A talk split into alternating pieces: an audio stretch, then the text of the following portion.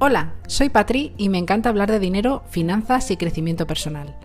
Después de 14 años trabajando en banca, decidí dar un giro a mi vida y apostar por el mundo del coaching financiero. Este es un espacio para compartir experiencias, conocimiento y buenas prácticas relacionadas con las finanzas personales. Piensa en este canal como tu apoyo en el desarrollo y empoderamiento financiero. Si quieres saber más, puedes visitar mi web en www.patriciacaro.es o en mi perfil de Instagram patri.finanzas. Hola, ¿cómo estás? Bienvenido o bienvenida a este nuevo episodio de podcast en el que te voy a hablar de tu relación con el banco. Bueno, eh, como sabes, he trabajado 14 años en banca. La mayoría de, de esos años, pues concretamente unos 11 aproximadamente, sí, 11 años. He trabajado como directora de oficina em, y bueno, pues conozco eh, muy bien cuál es la, percepción, la opinión de, tanto los clientes como bueno, pues también de los empleados, ¿no? Es decir, conozco los dos, los dos bandos, ¿no? Y, y bueno, pues en general, no sé si a ti te habrá ocurrido, la relación con el banco normalmente no es una relación muy buena. Mm, siempre hay algo eh, que decir, ya no, con, ya no con los empleados, porque los empleados al final son, son personas que están ahí desempeñando un trabajo que, pues oye, que la empresa les manda, ¿no? Intentando pues lograr un equilibrio entre lo que la empresa le manda y lo que, lo que pide el cliente y necesita el cliente. Entonces, eh, más allá de la relación con los empleados, me refiero con la relación con el banco tal cual, ¿no? Es decir, normalmente las personas cuando les cuando escuchan hablar de los bancos es como que, uff, eh, rehuyen, ¿no? Es decir, uff, no quiero saber nada de los bancos o los bancos, pues qué malos son, ¿no? Eh, que es lo típico, los bancos son unos ladrones, ¿no? Hay muchas frases que se suelen decir. Y, bueno, para, entender un poquito más qué es lo que ocurre en este mundo entre clientes y banco, pues hoy me apetecía hacer este episodio en el que básicamente te voy a hablar realmente pues, qué, es un banco, ¿no? que entiendas un poco el funcionamiento a nivel, no a nivel interno, pero bueno, que sepas un poco de qué, de qué va a, bueno, a grandes rasgos, ¿no? Para ver si eh, se entiende un poquito más la, eh, esta relación, que bueno, yo creo que esto de que los bancos son unos ladrones, que son unos estafadores, es un poco, pues oye, eh, una fama que se ha creado, pero yo que he trabajado ahí no es así, al final es una empresa, eh, un banco es una empresa comercial, ¿vale? Que realiza operaciones financieras, es una sociedad anónima, es decir, no es una, una institución que, pues, que dependa del gobierno, que sea público, no, no es una empresa además una empresa, te lo digo con, en, mayúsculas, ¿no?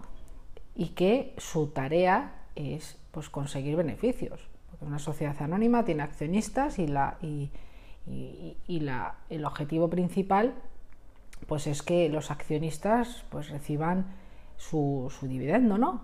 Y que bueno, aparte de, entre otros objetivos, ¿no? Pero al final es eso, ¿no? Es una empresa. Y como empresa tiene dos operativas principales, ¿no? que son las operaciones pasivas, es decir, donde el banco pues capta el dinero con el que trabaja. Mm, esto se hace pues, a través de las cuentas corrientes, las cuentas de ahorro, los depósitos a plazo fijo, ¿vale? Las dos primeras, las dos primeras es decir, la, la cuenta corriente y la cuenta de ahorro, son totalmente líquidas, es decir, que el dinero está disponible en cualquier momento y el plazo fijo, en principio, entre comillas, se formaliza para un tiempo determinado.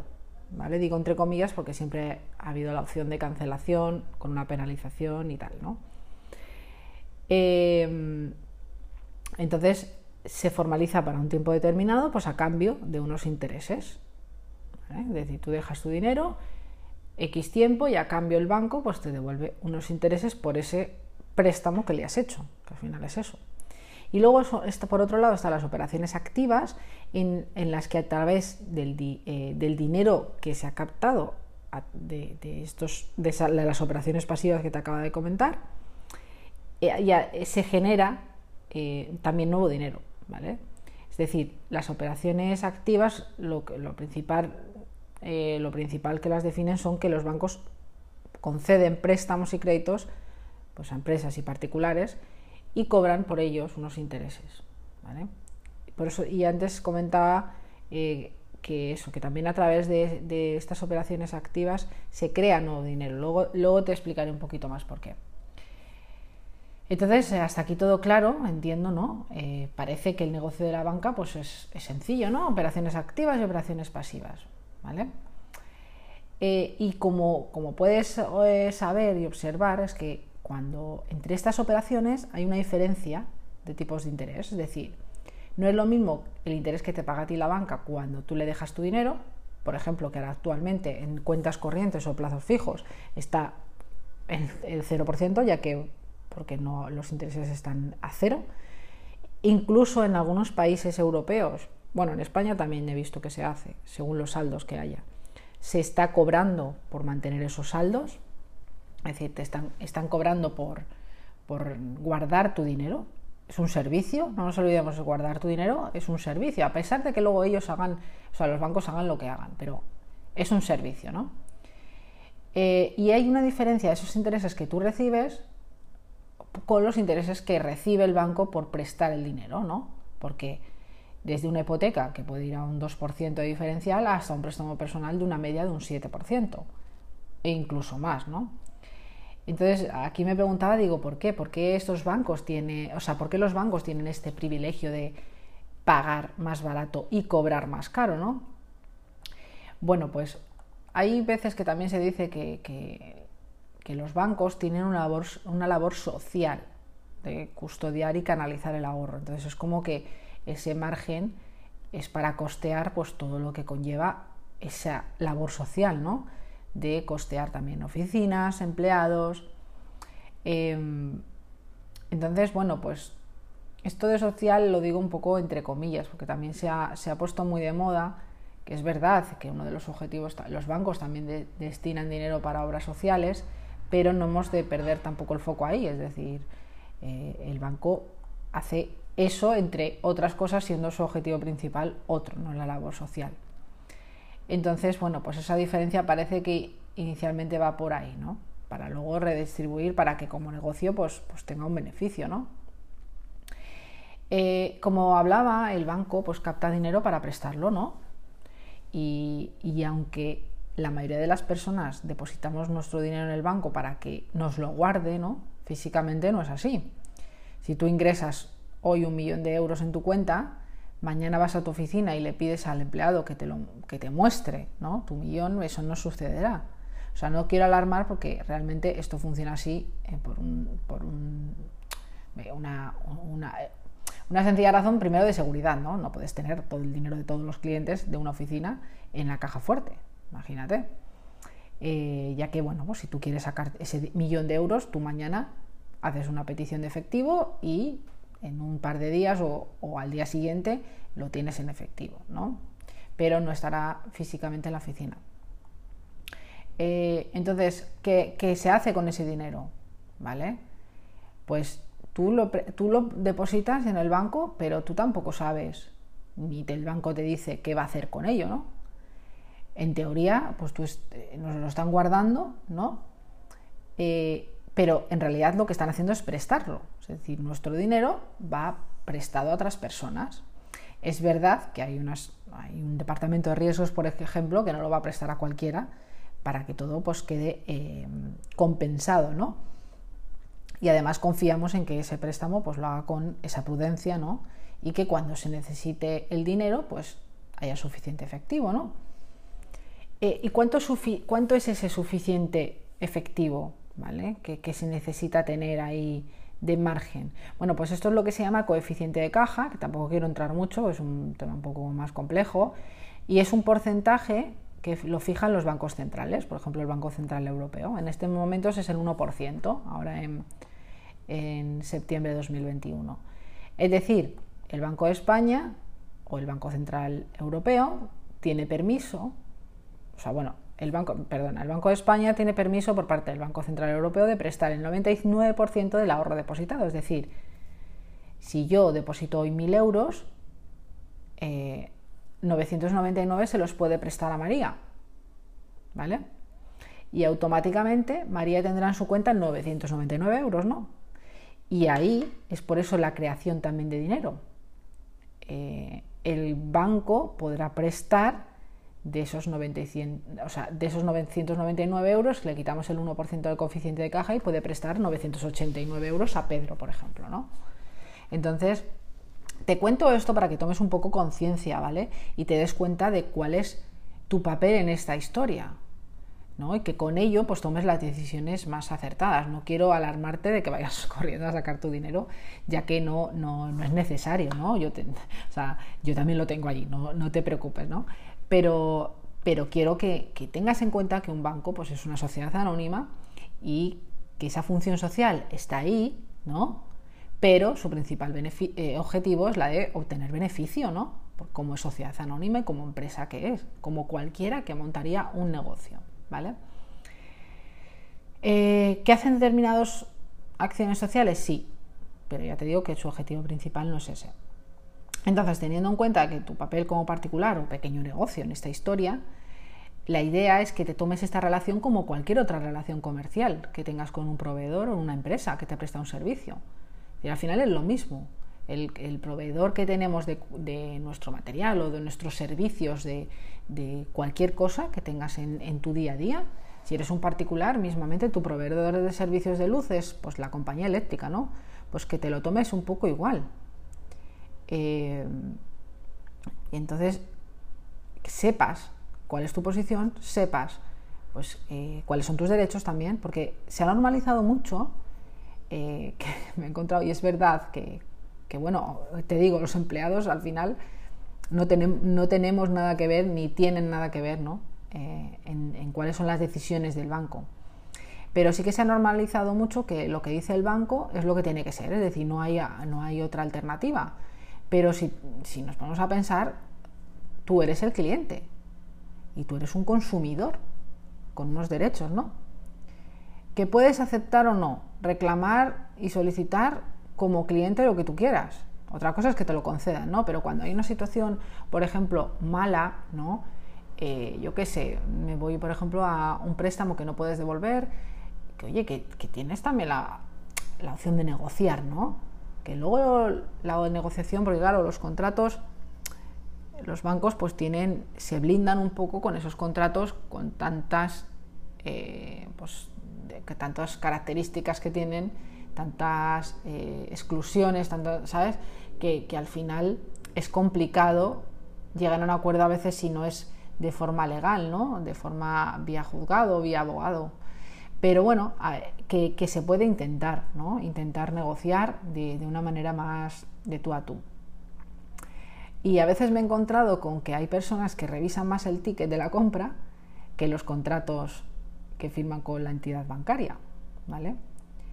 Eh, es más importante chequear que no te han cobrado dos veces la leche que tener un buen conocimiento sobre dónde estás invirtiendo tu dinero. Claro, me ha pasado muchas veces también que han venido personas, es que en, el otro, en la otra entidad me dijeron que eh, yo ponía mi dinero en un plazo fijo, no era un plazo fijo, no eran unas preferentes. Claro, y después el banco me engañó. El del, o el, el banco no, el del banco me engañó. Mira que el empleado, qué mala persona, etcétera, etcétera tú confiabas, está claro, en la persona que te atendía y, seguramente que esa persona que te atendía no quería engañarte para nada, ¿no? Eh, y tú, pues evidentemente, ¿cómo te iban? ¿Cómo ibas a pensar que te iba a tocar a ti, no? Está claro que en todos los trabajos, en la banca y en cualquier trabajo, hay personas honestas y otras que solo son menos, ¿vale?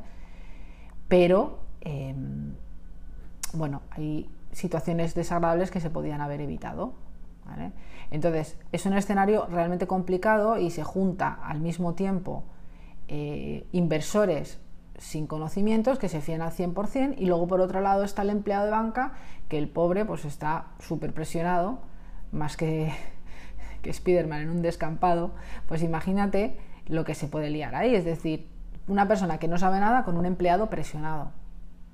Pues, pues oye, eh, a veces no se toman las mejores decisiones Em, sobre todo para el cliente. ¿no? Bueno, de aquí un poquito para que entiendas la, la, posición, ¿no? Y luego, ¿qué aspectos más importantes deberías tener en cuenta en tu relación con el banco? Según lo que yo pienso, ¿vale? Bueno, pues como he dicho que hay dos operativas principales, es decir, las operaciones de pasivo y las operaciones de activo. Pues vamos a comenzar con las de pasivo, que tu pues, eh, relación principal será depositar dinero o, bueno, sí, depositas el dinero o prestas tu dinero al banco a través de pues, cuenta corriente, plazo fijo, un producto de inversión, fondo de inversión, aunque los fondos de inversión están fuera de balance, pero bueno, al final es, eh, luego se hace similar. Entonces, en el caso de la cuenta, por ejemplo, tendrías que tener en, consideración sobre todo la comisión de mantenimiento, pues que te cuesta tener esa cuenta abierta, ¿vale? Ahora, pues lo que se está estilando mucho es las eh, qué condiciones tienes que cumplir para que esa cuenta, por ejemplo, te salga gratis. Em, ahora en estas fechas, ya te digo, septiembre de 2021, mm, tener una cuenta gratis se ha complicado, ¿vale? Por lo que para mí el consejo que te puedo dar es que reduzcas al máximo el número de cuentas abiertas. Es decir, en una familia eh, habitual, ¿vale? De dos, de, de tres, cuatro miembros, con una cuenta corriente basta, ¿vale?